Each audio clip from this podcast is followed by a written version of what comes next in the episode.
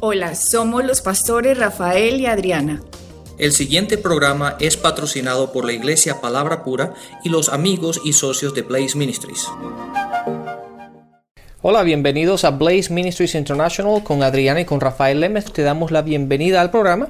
Y antes de empezar, como siempre, te queremos recordar de nuestra página web, blazeministries.net, donde puedes obtener um, en la parte de predicaciones todos los programas que hemos grabado anteriormente, que los subimos constantemente a la página para que tengas acceso a ellos y puedas volver a escucharlos una vez y otra vez y otra vez, porque la fe viene por el oír y el oír la palabra de Dios. Muchas veces cuando yo estoy escuchando a los profesores en los cuales que nosotros seguimos y enseñanzas buenas, muchas veces los he, oído cuatro, cinco, seis, siete, ocho veces. ¿Por qué? Porque cada vez que los oigo cojo algo diferente que a lo mejor cuando dijeron algo me puse a pensar y se me escapó la siguiente, la siguiente frase, la siguiente explicación que, el profesor hizo. Y entonces siempre es bueno el escucharlo varias veces para, para entenderlo, para cogerlo. Eh, es muy difícil a veces el coger, los, el coger los conceptos y el entender las cosas cuando simplemente las oímos una vez.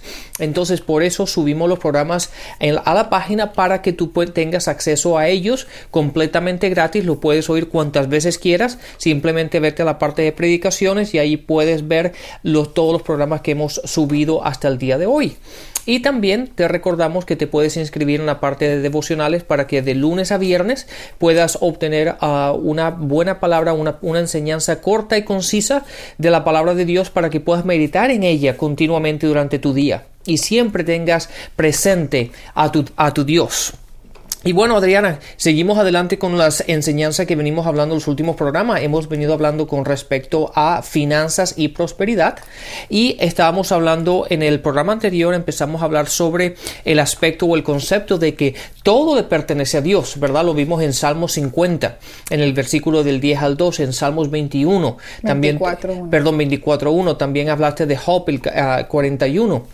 Ah, estábamos hablando y establecimos el, el, el hecho de que todo lo que esté en la tierra, de hecho deberíamos, quiero leer un pasaje nada más.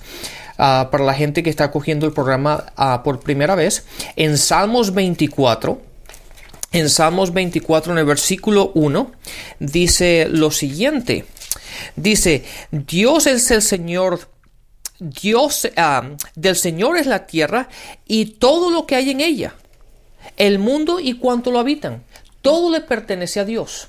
Entonces estamos hablando desde ese punto de vista, empezamos a hablar y a establecer en la palabra que todo le pertenece a Dios. Nosotros simplemente somos administradores de aquello que Dios nos ha provisto, de aquello en lo cual Dios nos ha bendecido. Como lo vimos en Deuteronomio 8:18, Él nos ha dado la habilidad, el poder, la facilidad de obtener riquezas con el propósito de propagar y hacer como tú siempre dices, hacer famoso a Jesucristo. Entonces las finanzas y los dones y aquella, aquella habilidad no es para nosotros. Dios nos da estas cosas para que nosotros seamos administradores y podamos ser bendición para otros. Y podamos ser, como a mí me gusta mucho eso que tú dices, yo no, no, no sé de dónde lo sacaste, pero para ser Jesucristo famoso. Eso es de mi autoría, Rafael. Ah, perdón, así es.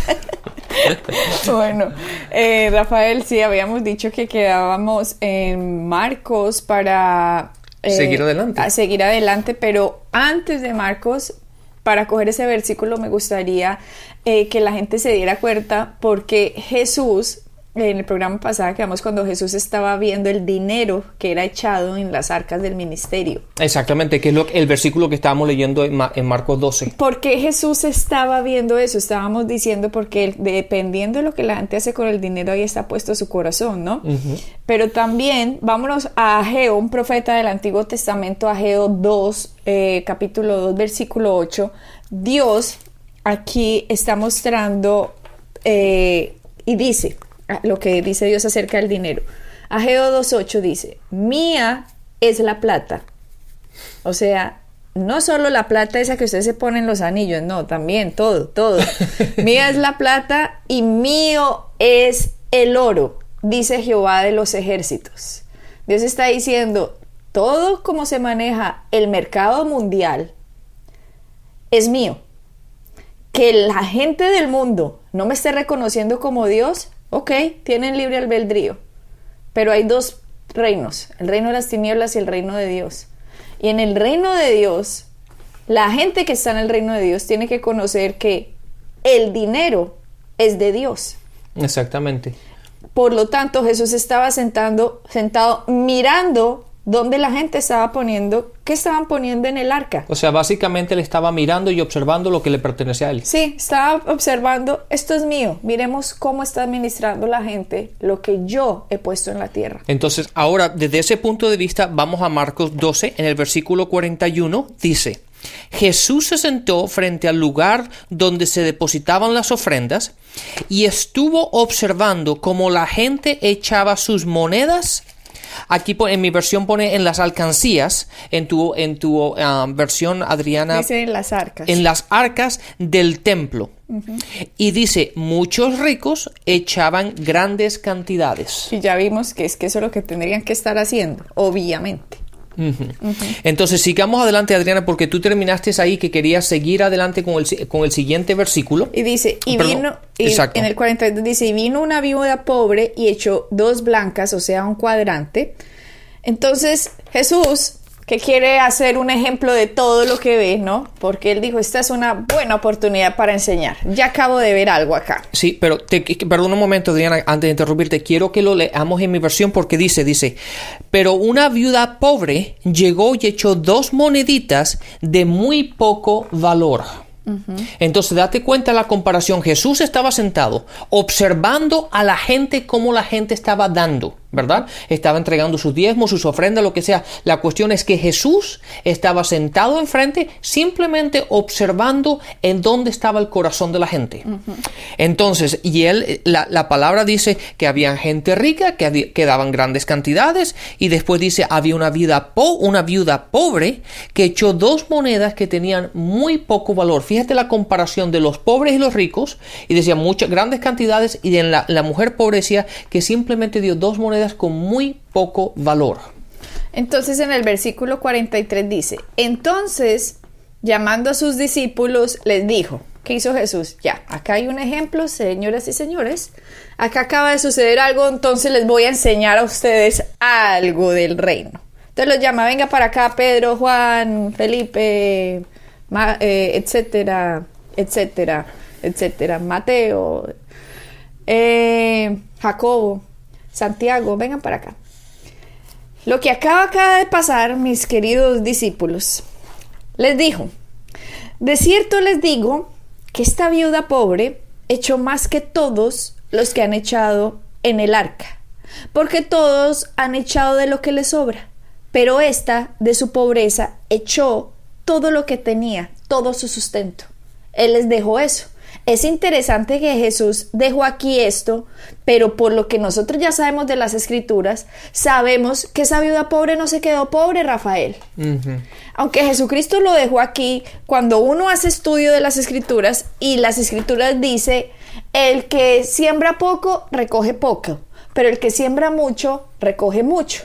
¿Cierto? Y también Jesucristo en otro pasaje está cuando Pedro le dice, ay Señor, nosotros hemos dejado todo por ti. Y Jesús les dice, no hay quien haya dejado por mí aquí cosas que en esta tierra no reciba cien veces más. Entonces, el hecho de que hasta aquí haya llegado la historia de esta viuda pobre, no significa que a esta viuda pobre hasta ahí le llegó la vida y todo el mundo dice, ay, qué pesar de la viuda pobre, pobrecita, tan pobrecita, ahora se quedó más pobre que nunca. No, la Biblia nos está demostrando que cuando Dios está diciendo aquí, Jesús en la tierra está diciendo, esta pobre echó todo lo que tenía, está mostrando que esta mujer tenía fe en el Dios de que prospera. Jehová Jireh es el Dios que prospera, nuestro proveedor, el que nos da, el que es dueño de todo el oro y la plata, el que es dueño de toda la tierra y su plenitud. Entonces, cuando Dios ve que el corazón de la gente no está en el dinero, créame, créame, no a mí, a las escrituras, créale más bien créanle a las escrituras que esta mujer no se quedó en esa condición. Exactamente. Adriana, tengamos en cuenta una cosa. En Romanos 14, en el versículo 23, dice, todo aquello que no se hace en fe es pecado. ¿Verdad? Y entonces Jesús estaba comparando y como tú dijiste, en el momento que Jesús vio, vio, lo, que pasó, ¿verdad? Que la gente rica estaba dando grandes cantidades, vino la mujer pobre, la viuda, y simplemente dio dos monedas de muy poco, poco valor fue en el preciso momento que Jesús dio, vio la oportunidad de hacer una buena enseñanza, ¿verdad? él como maestro, ¿verdad? Obviamente como maestro siempre busca la oportunidad de enseñar, de edificar, de mostrar a la gente cómo y qué es lo que está pasando. Entonces, a él al llamar a los discípulos, fíjate que la cuestión de dar, y esto es algo que en lo, cual yo lo trato de comunicar constantemente cuando enseño sobre esto, muchas veces tú y yo y damos, o la gente da, generalmente cuando, cuando te sobra algo, o simplemente das cuando no tienes problema, o sea, das la cantidad en la cual tú puedes seguir tu sistema de vida sin depender de Dios. Por lo tanto, ¿verdad? Simplemente das de lo que te sobra, como dice la palabra. Sí, de lo que lo sobra es cuando la gente no diezma, por eso no diezma. Exactamente. Porque la gente cree, listo, yo me gano 100 dólares, voy a dar un dólar. Eso es de lo que le sobra, eso no es de lo que le cuesta. Porque si usted estuviera dando lo que le cuesta, estaría dando 10 dólares y a esos 10 dólares súmele otros dos para ofrenda, por ejemplo, entonces estaría dando 12 dólares y a eso a la gente no le está sobrando. Exactamente, es, eh, es, a eso el punto que voy. Entonces, la gente generalmente vive y, y simplemente da de lo que le sobra. Puedo dar esto y no me va a afectar, mi sistema de vida no va a afectar. Puedo seguir pagando mis cuentas, puedo seguir saliendo a comer, me puedo seguir comprando mi ropa y no tengo ningún problema y eso, de eso que sobra, eso es lo que dan. Pero la palabra dice que todo lo que no se hace en fe es pecado. Entonces, cuando, la, cuando Jesús hace esta enseñanza, ¿verdad? Nos, nos, da el punto a entender que nosotros tenemos que aprender a depender de Dios y hacer lo que tenemos que hacer, lo que nos enseña la palabra y sus principios. Pero no simplemente de ver, la gente lo pone las cosas al revés. Ellos dicen, no, me necesito esto para comer, esto para las cuentas, esto para lo otro, y de aquello que sobra es lo que dan. Y eso nunca debería ser así. Dios siempre viene primero. Por eso Dios es un Dios fiel, un Dios que siempre está pendiente de sus hijos. Y ese es el éxito que tuvo el rey David, Rafael. El éxito del rey David es que a pesar de ser un rey, o sea, un multimillonario que llegó a ser, él empezó siendo un simple pastor de ovejitas. Pero cuando era un pastor de ovejitas, él mostró ser fiel en lo poco.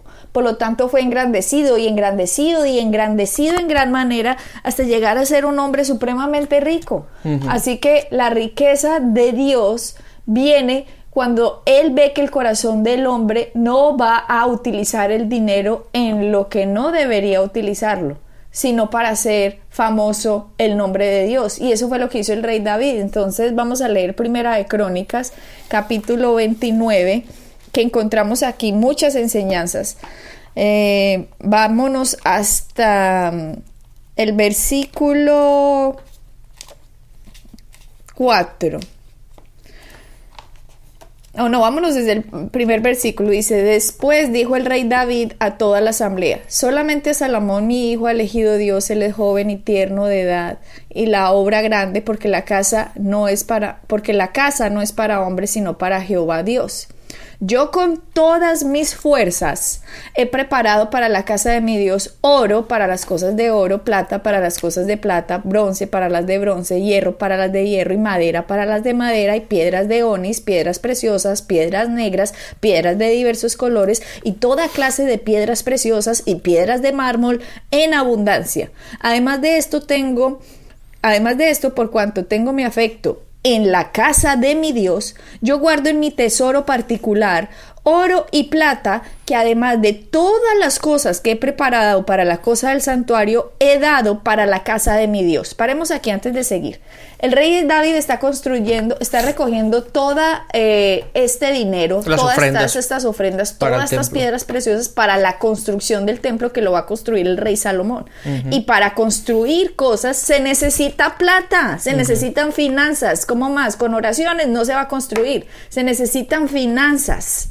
Entonces, aquí está diciendo, como era el rey, él estaba utilizando de las arcas del reinado, estaba utilizando toda esta cantidad que acabamos de decir aquí, pero también dice, por cuanto tengo mi afecto en el versículo 3, capítulo 29, primera de Crónicas, por cuanto tengo mi afecto en la casa de mi Dios, yo guardo en mi tesoro particular. O sea, aparte de todo lo que ha hecho. O sea, del gobierno, como gobierno lo que iba a hacer, David dice, en mi tesoro particular, o sea, en mi cuenta bancaria, ¿Ya? En mi estado, en mi estado financiero, en lo que yo me he ganado, dice en mi tesoro particular, oro y plata que además de todas las cosas que he preparado para la casa del santuario, he dado para la casa de mi Dios. Exactamente, ahí es donde estábamos hablando anteriormente, ahí se ve el, corazón de la gente.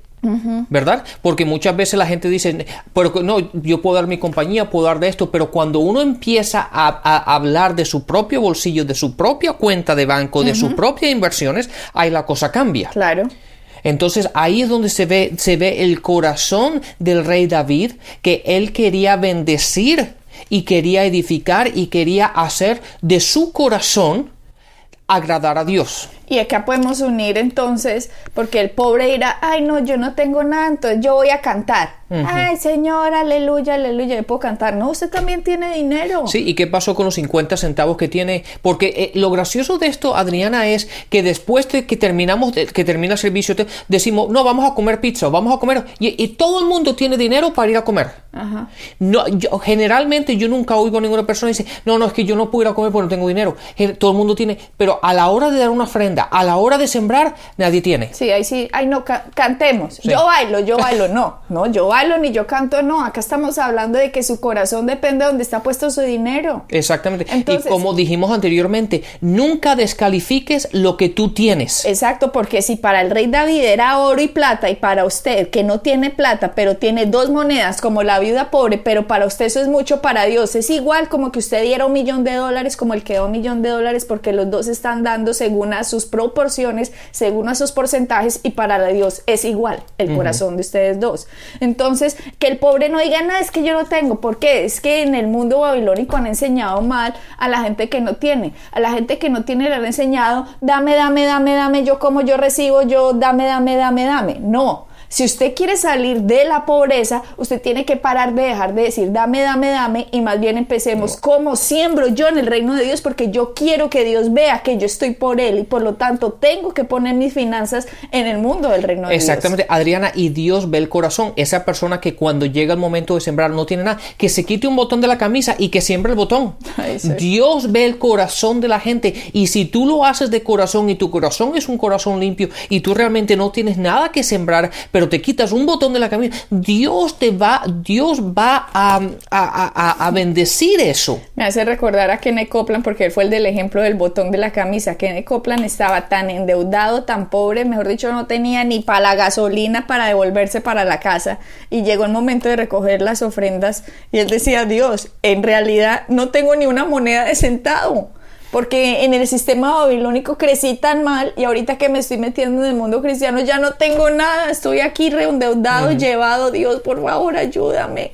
Entonces él dijo, no tengo nada, pero se quitó un botón de la camisa y dijo, esto es de lo que tengo, es tengo esto y puso un botón, porque en realidad no tenía nada. Pero ahora, si tiene, si sí tiene algo y da un botón, pues ridículo. Pero Adriana, es que yo me acuerdo, cuando yo empecé con esto, Adriana, yo estoy, yo me acuerdo que estar sentado en la iglesia y el pastor empezando a, hablar sobre la ofrenda y mis, en mi sobre había monedas y habían pennies.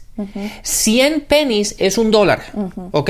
Y yo a veces, y yo a veces era en cuestión de pennies, tenía 8, 10, 15, 25 pennies, y eso es lo que está, mi, mi sobrecito parecía una, una alcancía. Una alcancía. ¿Por qué? Porque no tenía, un, no tenía billetes, ¿verdad? No tenía dinero, pero empecé a dar lo que tenía y empecé a sembrar, y Dios me, me empezó a prosperar de ahí en adelante. A mí me gustaría que más adelante, Rafael, contaras cómo todas tus posiciones que habían en una bolsita, de, de, tenis, de jugar tenis, de jugadores de tenis, para que la gente vea que nosotros no estamos hablando por hablar. En realidad estamos diciéndole, hemos experimentado que la palabra funciona, por lo tanto, he aquí, estamos enseñándole a ustedes porque queremos que ustedes salgan de la situación donde están y sean promocionados por Dios.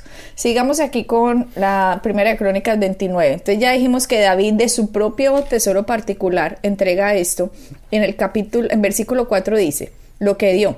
Tres mil talentos de oro, de oro de Ofir, siete mil talentos de plata refinada para cubrir las paredes de las casas. Oro, pues, para las cosas de oro, y plata para las cosas de plata, y para toda la obra de las manos de los artífices.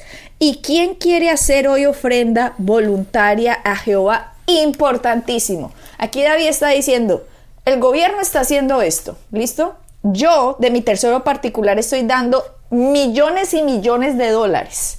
Porque esto que David da en este momento, si ponemos al precio actual, son millones de millones. De hecho, de hecho, si no estoy equivocado, Adriana, y si mis números son correctos, son como 29 billones de dólares. Para hacer el templo. Entonces, David está poniendo esto de su, de su, de su cuentica bancaria y hace una pregunta que se la deberían hacer hoy a todas las personas, por favor. Y que esto paremos aquí para enseñarlo, porque dice, ¿Y quién quiere hacer ofrenda hoy voluntaria a Jehová? David dice, ¿quién quiere? ¿Quién quiere? Y es muy importante esto, Rafael, que la ofrenda sea voluntaria. De hecho, la palabra dice que Dios ama al dador alegre. David está diciendo aquí, a ver, ¿quién voluntariamente quiere hacer? A cualquier persona que estén coercionando para que haga una ofrenda voluntaria, no, digo, para que haga una ofrenda, no es de Dios. Si a usted lo están obligando, si a usted le están sacando la plata por derecha de los diezmos o los ofrendas de su chequecito, eso no es voluntario. Por lo tanto, no tiene resultado en el reino de Dios. Como nos enteramos de una iglesia en Chile, ¿no? Rafael, que nos dijo un profesor nuestro que las personas que trabajan en ese ministerio, eh, ah, no, el que quería, perdón, ingresar a esa iglesia, tenía que mostrar el extracto bancario. Exactamente, y, y hacerlos, hacer 12 cheques. 12 cheques posfechados de los diezmos de acuerdo a lo que ganaba. Eso de voluntario, mis queridos oyentes, no tiene absolutamente nada. Exactamente. Y Adriana, quiero para que la, gente se quede bien establecida. Estamos, tú estás leyendo obviamente de crónicas que están en el Antiguo Testamento. En el Antiguo Testamento. Ahora vamos a Segunda de Corintios en el Nuevo Testamento. En el capítulo 9, el versículo 6 y 7 dice, recuerden esto, eh, obviamente este es Pablo escribiéndole la carta a, a, las iglesias en Corintios, dice, recuerden esto, el que siembra escasamente, escasamente cosechará, y el que siembra en abundancia, en abundancia cosechará. Cada uno debe dar según lo que haya decidido en su corazón. Date cuenta que el que la palabra dice el que siembra poco recoge poco, el que siembra mucho ah, recogerá mucho, pero cada uno debe dar según lo que se haya dispuesto o decidido en su corazón. Por eso la palabra en el Antiguo Testamento en Crónicas dice que es voluntario. De hecho, la versión que yo estoy leyendo dice, ¿quién de ustedes quiere, quiere dar hoy una ofrenda al Señor. Obviamente, ¿quién lo quiere hacer? Eso es algo voluntario. Tú quieres, perfecto. No quieres, pues no lo hagas. Pero cuando la gente no entiende lo que significa el sembrar, que es que nosotros vivimos de la, de la cosecha, de aquello que hemos sembrado, es como nosotros vivimos. Pero como aquí dice, voluntario significa que tiene que ser un acto del corazón. Entonces, a cualquier persona, vuelvo y le repito, que les estén sacando los diezmos por derecha, ¿ya?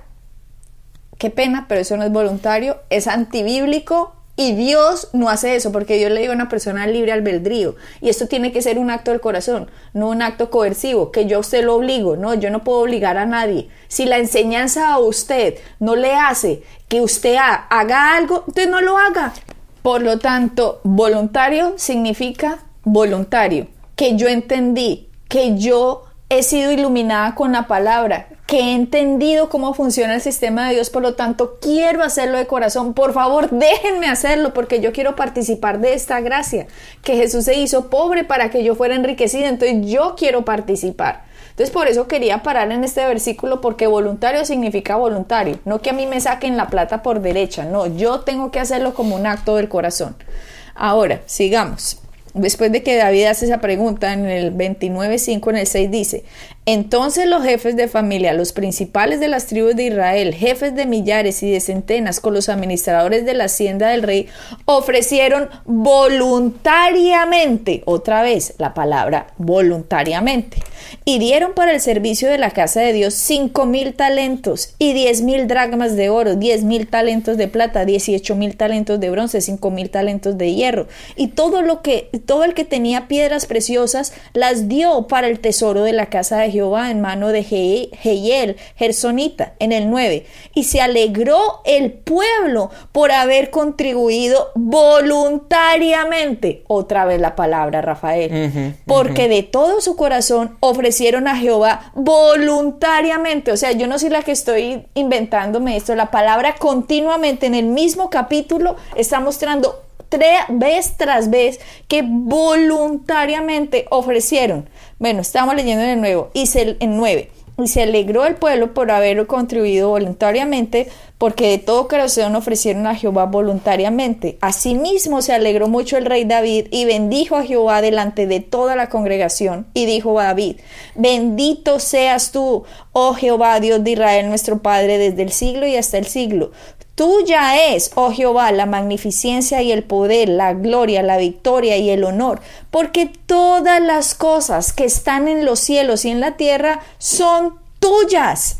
Tuyo, oh Jehová, es el reino y tú eres excelso sobre todos. Las riquezas y la gloria proceden de ti y tú dominas sobre todo. En tu mano está la fuerza y el poder y en tu mano el hacer grande y el dar poder a todos. Mira aquí como David dice, mira Dios, todo es tuyo y en tu mano está que tú hagas grande a alguien, ¿cierto? Y toda esta gente que voluntariamente da, Dios los puede hacer grandes, porque la promoción no viene ni del este ni del oeste, sino que la promoción viene de Jehová, de nuestro Dios. Entonces, cuando entendemos esto, David está reconociendo que después de que la gente está haciendo esto voluntariamente, en el versículo 12 dice, en tu mano está el hacer grande y el dar poder a todos. En el 13, ahora pues, Dios nuestro, nosotros alabamos y loamos tu glorioso nombre, porque ¿quién soy yo? ¿Y quién es mi pueblo para que pudiésemos ofrecer voluntariamente